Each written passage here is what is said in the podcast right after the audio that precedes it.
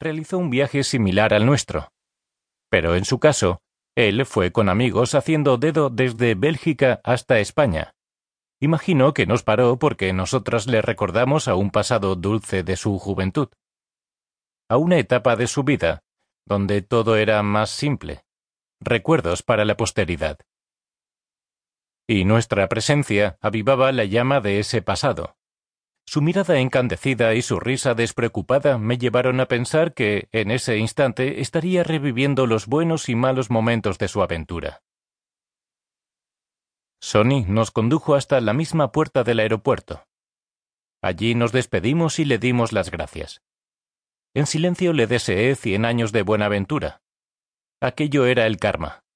Estábamos allí a la una y treinta del mediodía. No teníamos que embarcar hasta las ocho y media de la tarde. Nos sobraban horas, así que decidimos ir a ver a Johnny. Johnny es un amigo común de origen sueco, compañero de trabajo de Elena y piloto de vuelos. Johnny era guapo, rubio, casi albino. Su forma de ser, de gesticular, me tenían embelesada y podía pasarme horas observándole. Claro que no lo hice puesto que normalmente tal tipo de conducta hace que una acabe a las puertas de un psiquiátrico. Pero la verdad es que el chavalito despertaba en mí un instinto maternal del que apenas solo quedan unas brasas, pero su presencia conseguía revivir aquel fuego de las cenizas, haciendo que mi instinto maternal quisiera protegerle. En cierto modo me recordaba a los pingüinos de la Antártica, que sobreviven a predadores durante la juventud gracias a, literalmente, sus caras bonitas.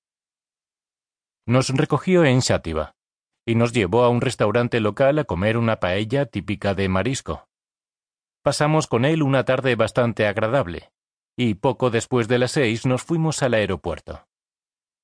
El día había estado lleno de sorpresas y aventuras, pero aún no habíamos salido del país. Aún nos faltaba llegar a Marrakech. Gitanos en la noche. Al bajar del avión quise hacer un par de fotos, pero dos policías me gesticularon amablemente que no estaba permitido realizar fotografías en el aeropuerto. ¿Acaso teníamos pintas de terroristas? ¿O podría el flash de la cámara afectar al aterrizaje de un avión?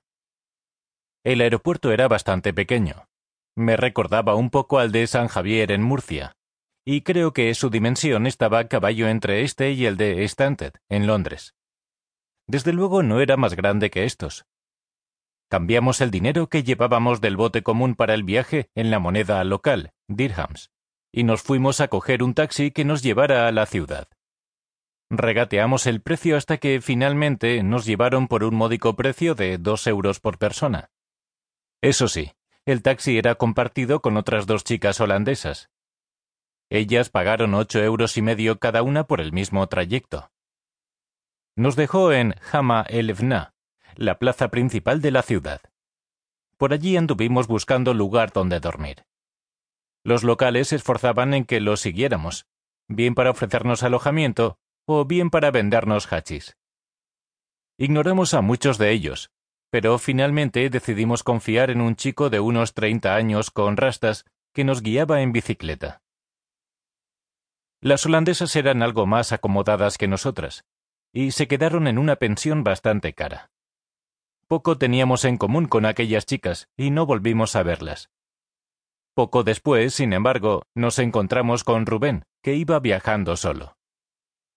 Con él encontramos una habitación por cinco dirham cada uno. Estaba limpia, tenía mantas y había duchas y aseos comunitarios con papel higiénico. No podíamos pedir más, excepto tal vez una cena y una cerveza. Cenamos ya tarde en Hama el Fna. La plaza todavía era un festival de humos, aromas y luces en la noche. Ya los últimos comerciantes de alimentos recogían sus carnes y zumos y terminaban su larga jornada.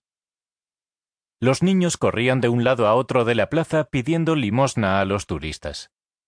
Muchas veces estos iban perseguidos por un grupo de niñas que los apedreaban, empujaban o daban puñetazos. No entendimos bien ese comportamiento. Pero nos dijo un tendero que aquello era normal a esa edad.